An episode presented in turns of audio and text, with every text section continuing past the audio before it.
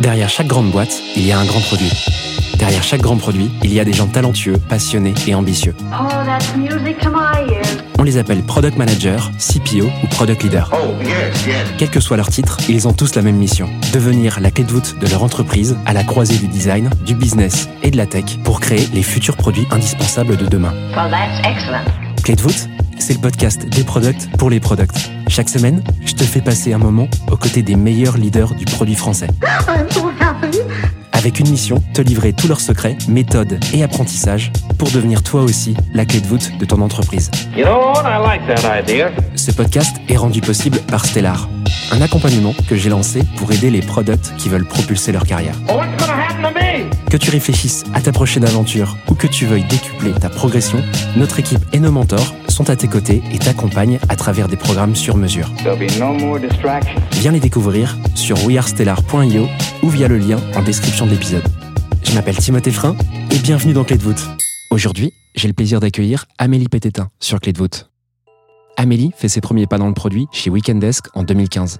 Souhaitant approfondir ses connaissances techniques, elle apprend à coder au wagon et rejoint l'équipe produit de Mythic. En 2019, elle a l'opportunité de devenir la première product manager de Georges Pointec, devenue Indie. Dans cet épisode, on revient sur son arrivée en tant que première PM. Elle nous détaille comment elle a lancé un produit et son équipe de A à Z avant de nous expliquer concrètement comment elle fait pour coacher les product managers de son équipe. Je te laisse quelques secondes pour te préparer et je te souhaite une bonne écoute. Dans cette partie, tu vas nous parler d'un sujet euh, de ton choix. Et en l'occurrence, il me semble que tu voulais parler de coaching de PM. Ouais. Euh, bah écoute, euh, ravi d'en parler, c'est un sujet que j'adore. Qu'est-ce que tu as en tête euh, pour parler, pour creuser ensemble justement cette thématique? Et bon, peut-être juste des petits trucs et astuces parce qu'en fait, il y a beaucoup de choses qui s'inventent pas et enfin, quoi, on peut apprendre sur le tas, mais on risque de faire des fautes de quart. Donc, euh, des petits trucs et astuces pour euh, quelque part favoriser la culture du feedback. Déjà, je pense que c'est le premier point. Et puis ensuite, euh, peut-être un deuxième truc et astuce sur le, les niveaux de coaching par seniorité. Je suis chaud. Eh ben écoute, let's go. On part sur la première. Tu nous as parlé de quoi? Comment tu favorises la culture du feedback Déjà, nous, en fait, on s'est dit en équipe qu'une équipe qui était bienveillante, c'était une équipe qui se faisait des feedbacks, qui disait ce qu'elle pensait. Et en fait, tu vois vraiment la différence. Je pense que euh, c'est hyper important pour avoir euh, une équipe, euh, enfin des échanges vifs et que ce soit pas mou, quoi. Tu vois, si les gens ils se taisent parce qu'ils ils en peuvent plus de ce que la personne a dit à côté et qu'ils s'ennuient, bah c'est vraiment pas bon, quoi. Donc on essaie de favoriser ça, de, de voilà, de, de- de base, de se dire que faire un feedback à quelqu'un, c'est c'est hyper bienveillant, que ce soit bien sûr positif ou négatif, quoi. Comment Euh, tu favorises ça au quotidien? C'est hyper dur en fait de suivre tout le monde et de, de pousser les gens entre guillemets à, à faire ce, tu vois, à faire des feedbacks en permanence? Euh, bah déjà de se, se le dire en équipe, je pense que ça a pas mal aidé quoi. Euh, après, soi-même aussi en tant que manager, je pense que c'est hyper important de d'en recevoir quoi parce que c'est pas si facile que ça. Ça fait toujours le syndrome de la douche froide où tu, tu, te remets en question et tu dois mobiliser de l'énergie pour prendre en compte et te dire que si tu vas y arriver à faire différemment. Donc je pense ça je pense que c'est un autre truc aussi de, de montrer que bah, soi-même on en prend quoi il n'y a pas de problème on, on y va et, on reste on reste confiant. Euh, voilà principalement. Et puis euh, et puis s'accorder sur les bonnes pratiques aussi de faire. Donc euh, typiquement euh, euh, le but c'est de faire beaucoup de feedback pour que ce soit pas exceptionnel non plus. Pas un feedback par mois où on prend une liste et on note tout quoi. C'est plus au fil de l'eau. Et puis avoir des hum, enfin voilà du bon sens quoi. Donc c'est-à-dire mais parfois quand tu es pris dans un projet tu penses pas trop. Donc ça je le reprécise. Euh, typiquement les feedbacks positifs tu les fais en public il y a pas de problème. Les feedbacks un peu négatifs en vrai si ça peut blesser la personne vraiment vaut mieux le faire en privé. C'est- bête à dire mais c'est ça, ça arrive de se tromper.